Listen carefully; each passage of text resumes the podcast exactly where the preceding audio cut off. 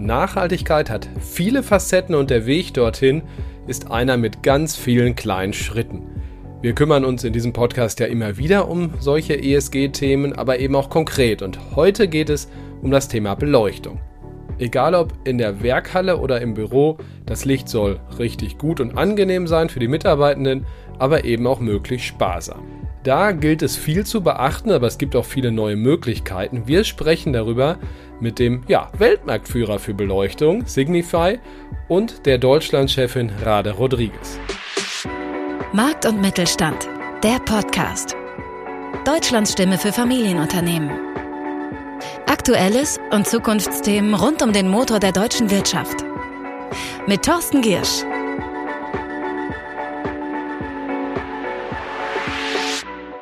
Wir starten mit dem Gespräch in ungefähr drei Minuten. So lange gibt es das Wichtigste der Woche aus Sicht des Mittelstandes.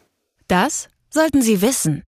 Die Enttäuschung in der Wirtschaft ist groß darüber, dass sich die Bund-Länder-Runde in dieser Woche noch nicht auf das geplante neue Hilfspaket einigen konnte. Wie also der 200 Milliarden Euro schwere Abwehrschirm Privathaushalte als auch Betriebe entlasten soll, das bleibt weiter offen. Aber die Diskussion, die sich darüber entspannen, die finde ich ziemlich spannend.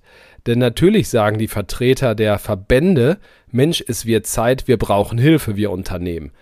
Aber Konjunkturforscher sind ziemlich uneins darüber, wie groß diese Hilfsbedürftigkeit der Firmen wirklich ist.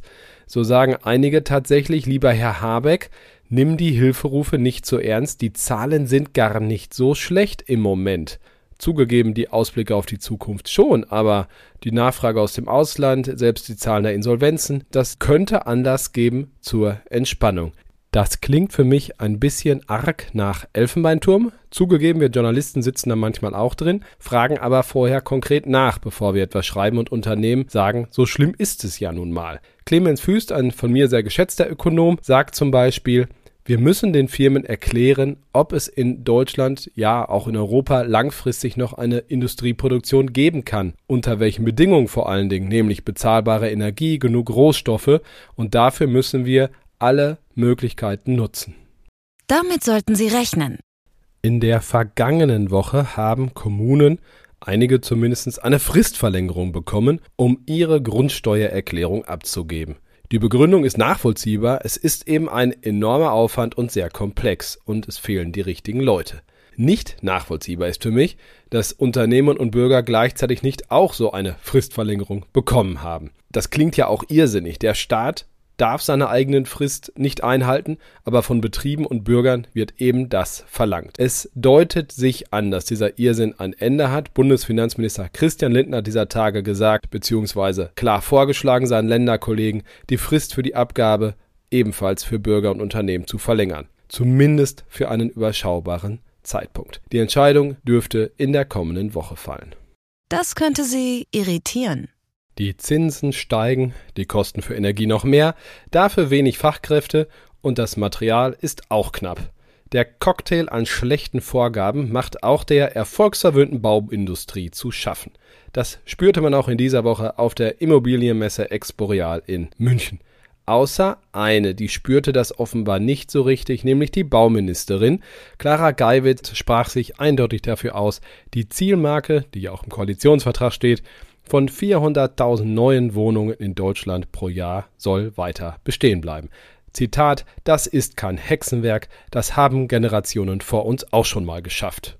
Nun gut, die Vorgängerregierung lag eher so bei unter 300.000 und auch in diesem Jahr sieht es überhaupt nicht nach 400.000 aus. Die Firmen am Bau brauchen Berechenbarkeit und realistische Planungshorizonte. Deswegen sollte man die Zahl vielleicht schnell mal anpassen. Darüber wurde gestritten. Fußballunternehmen sind ja auch Mittelstand.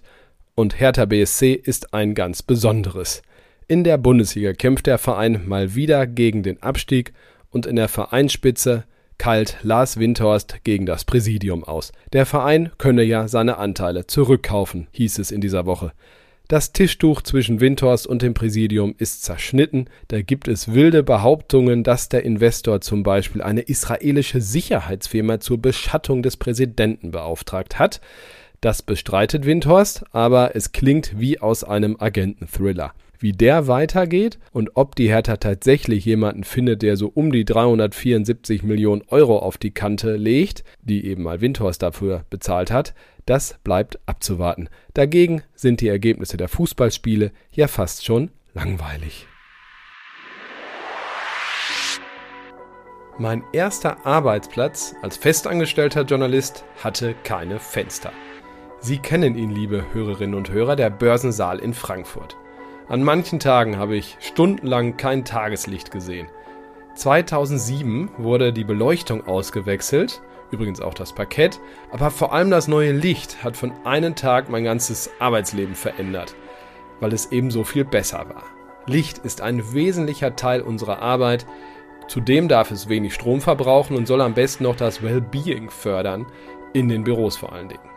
Da passiert gerade irrsinnig viel, von dem Sie, wie ich finde, wissen sollten und dafür habe ich heute jemanden eingeladen vom Weltmarktführer für Beleuchtung, Signify. Rada Rodriguez ist bei mir, Dachchefin also für Deutschland, Österreich und die Schweiz. Sie sind seit 1. Mai vergangenen Jahres eben verantwortlich für den Dachraum, also Deutschland, Österreich, Schweiz aber tja, als gebürtige Rumänin volle Europäerin, oder? Darf man das so sagen? Ja, das kann man schon sagen. Ich habe in, in Europa, ich bin in Europa geboren und habe mein ganzes Leben in Europa gelebt und gearbeitet, vom ganz Norden in Schweden bis südlich in Frankreich, über Osten und Westen, äh, wie Sie schon erwähnt haben. Also kann man schon sagen, in allen vier Richtungen und, äh, und wahrscheinlich prägt mich das auch heute. Und wo haben Sie so perfekt Deutsch gelernt? Äh, ach, das kam irgendwie in der Schule und von zu Hause. Das habe ich auch gar nicht so gut, äh, äh, kann ich mich gar nicht mehr so gut erinnern. Die anderen Sprachen habe ich dann in, in meinem Lebenslauf gelernt, durch meinen Lebenslauf auch gelernt. Aber Deutsch kam irgendwie ganz natürlich bei mir. Reden wir vielleicht noch ganz kurz über Signify. Ähm, der Name Philips ist den meisten wahrscheinlich noch prägnanter, oder? Können Sie kurz was zur Geschichte sagen? Ja, natürlich. Wissen Sie, das ist so, mein, mein, mein bester Beispiel ist natürlich Google und Alphabet. Google kennen alle, Alphabet kennt fast keiner. Äh, und das ist ungefähr so, wie es in, den, in unserem Unternehmen ähm, äh, passiert ist. Also Philips, äh, das große Unternehmen, hat sich dann irgendwann in der Geschichte entschieden, äh, unterschiedliche Teile äh, selbstständig zu machen. Und so ist Signify als selbstständiger Teil der Philips Lighting äh, entstanden, gewachsen und sich entwickelt. Und heute sind wir ein selbstständiges Unternehmen, börsennotiertes Unternehmen, äh, weltweites Unternehmen. Aber die Marken, die wir tragen, sind Philips natürlich und auch andere Marken, die wir mit der Zeit, mit der Digitalisierung äh, entwickelt haben. Also ich glaube, der Vergleich Google Alphabet wäre der, der, der einfachste ohne Licht kann man nicht arbeiten, soweit klar. Ähm, der, man macht den Schaltern und irgendwas passiert, aber es steckt ja doch ein bisschen mehr dahinter, oder? Also was sind, ähm, was sind Dinge, die Sie rund um Licht tatsächlich treiben? Wie entwickelt sich das weiter gerade? Was, was, uns so treibt, sind zwei, zwei große Themen in der Entwicklung. Äh, natürlich das, äh, das erste Thema des Wohlbefindens, äh, das jetzt weitergeht in der Digitalisierung äh, und in der Vernetzung äh, und was die Möglichkeiten daraus entstehen, kann ich auch weiter erläutern. Und der, zweite große äh, Themenblock, sage ich mal so, ist, ist die Nachhaltigkeit. Wie, wie ähm, können wir Licht, die Lichtprodukte, die, die, die heute ähm, Licht äh, machen, noch nachhaltiger äh, produzieren, noch nachhaltiger entwickeln. Und es ist schon heute eine, einen riesen, äh, eine Riesenverbesserung, was die Energieeffizienz anbetrifft. Und das geht weiter in einem rasanten Takt. Und wie gesagt, mit der Digitalisierung, mit der Vernetzung können wir noch weiterhin äh, die Energieeffizienz verbessern. Aber das alles kann ich auch mehr in Detail dann auch beschreiben, wenn wir noch Zeit haben. Gehen wir ins Detail und ich stelle die erste Frage mal provokant. Ihre Schätzung, wie viel Prozent der Unternehmen in Deutschland sind beim Licht eigentlich schon State of the Art, wo Sie sagen würden, da können wir nicht mehr helfen, das ist schon perfekt? Ich habe keine Zahl, aber leider viel zu wenig. Viel zu wenig und das kann ich auch dadurch äh, bestätigen, weil ich weiß, dass wir heute noch 30 Millionen äh, Lichtstofflampen äh, haben. Und äh, das, ich weiß nicht, wie vielen Unternehmen das bewusst ist und bekannt ist, dass das ab nächstes Jahr, in den nächsten Jahren sogar verboten sein wird. Also es gibt noch 30 Millionen Lampen, die potenziell in den nächsten eins bis zwei Jahren, drei Jahren komplett ausgetauscht werden müssen, weil sie verboten sein werden. Also das ist, sagen wir so, der Minimum-Level. Da sind wir weit weg von, von der State of the Art, was Ihre Frage war. Ich glaube, es sind sehr wenige Unternehmen, die heute in der State of the Art sind, weil State of the Art würde bedeuten, dass wir über Licht nicht nur Licht machen, sondern über Licht auch Daten äh, übertragen, dass wir die ähm, Lichtinstallation vernetzen, äh, dass wir Lichtinstallation in einer gemeinsamen ähm, äh, größeren Installation im Gebäude, in, in der Industrie äh, verbinden, vernetzen und dadurch richtige Energiepotenziale, Energieeinsparpotenziale, aber auch Steuerpotenziale äh, erschöpfen. Können Sie das vielleicht in, in, wenigen Sätzen erklären, wo, der Einspar, wo das Einsparpotenzial genau liegt? Also kommunizieren die Lampen miteinander und machen sich so an und aus automatisch, banal ausgedrückt? Da, das wäre der, der, die erste Stufe, dass, dass, dass die Lampen sich automatisch ein und aus, dass an, an und ausgehen. Äh, aber das, das ist wirklich dann nur der erste Schritt, weil über Licht können wir viel mehr Daten äh, dann auch ähm, äh, übertragen. Äh, und äh, es würde uns dann helfen, auch andere Systeme effizienter zu gestalten.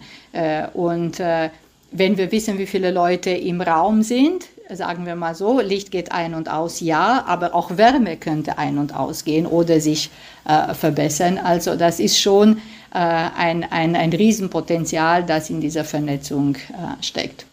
Was muss ein Unternehmen tun im Sinne der Gesetzgebung, auch ab 1.1.23, bevor wir zu den ganz großen Potenzialen kommen? Also was ist das Minimum, wo Sie an ein Unternehmen gehen und sagen, 1, 2, 3, das braucht ihr? Nummer eins, die konventionellen Lampen müssen ausgetauscht werden. Das ist absolut der erste Schritt.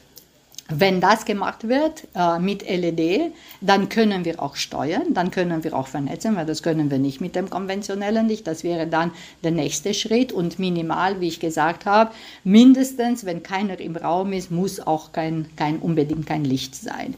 Äh, wenn es nicht ein, ein, ein Prozess ist, wo, wo, wo Licht dann immer äh, gefördert wird. Äh, und dann der nächste, der dritte Schritt ist, wie kann ich Licht in einen gesamten ähm, äh, Building Management System integrieren, damit ich dann auch von den anderen Systemen die, Energie, die Energiesavings-Potenziale dann erschöpfe.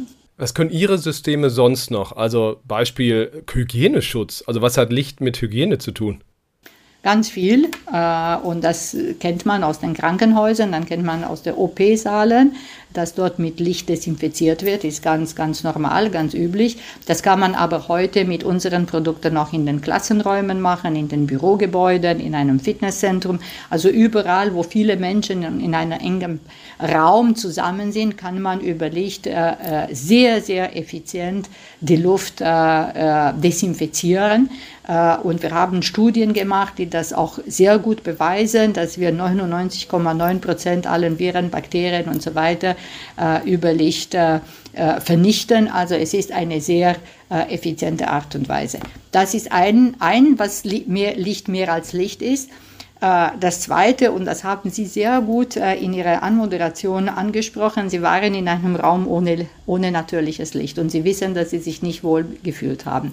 Unsere Produkte können auch, auch das machen, dieses Human-Centric Lighting. Das bedeutet, wir können Licht heute so gestalten, dass es wirklich eins wie eins wie Naturlicht aussieht. Und äh, das hat auf dem Wohlbefinden, auf der Arbeitseffizienz, auf der Kapazität, intellektuelle Kapazität der Menschen einen sehr guten und sehr, sehr positiven Einfluss. Das ist ja auch wichtig, weil das Büro immer mehr leisten muss. Klar, die Konkurrenz Homeoffice ist auch groß. Wenn man sich schon auf den Weg macht, so heißt es ja, soll im Büro auch ähm, optimalste Bedingungen vorzufinden sein. Well-being heißt es ja auf Deutsch. Ähm, welche Rolle kann Licht dabei spielen?